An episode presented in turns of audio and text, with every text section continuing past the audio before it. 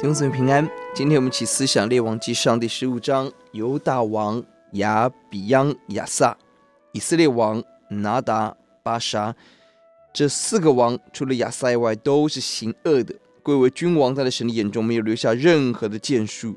对亚比央而言，一生最重要的事竟然是行恶，滥用神的恩典，积蓄神的愤怒。拿达继续效法父亲耶罗波安，引导百姓拜偶像。神在上一代的预言成就在这一代，全家被屠杀，而且做王第二年就被杀，在战场上被背叛，何等可悲！巴沙有军事能力，但仍然不敬畏神，在神的眼中没有价值。唯一的好王是亚撒，十五节亚撒为圣殿奉献，相对于罗波安是把圣殿中的盾牌丢掉。有两种君王。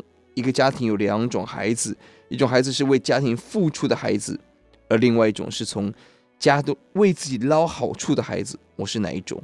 可惜的是，在战争当中，亚萨情急乱投医，投靠亚兰攻击北国，把圣殿王室的金银都给人，解决了短暂的问题，看似成功的政治结盟，成功的解围，贯彻行政命令，全体动员二十二节，但上帝。在哪里？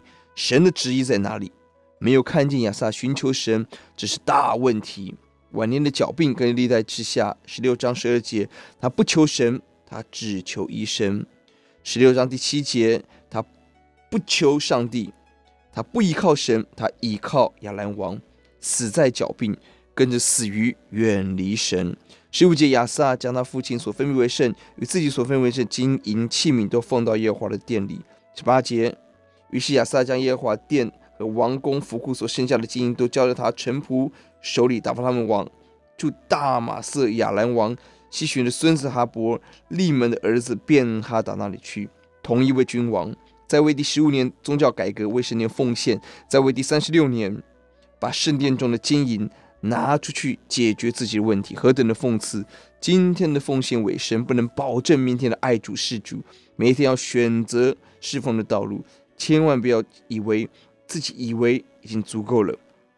一个年轻、大力寻求神带来宗教复兴的君王，晚节不保，因着对环境的依靠、对专业的依靠，是对神的依靠。我们求主让我们高度站紧，依靠神。我们祷告，主求你怜悯我们，让我们靠主的恩典，我们警醒过生命的每一天。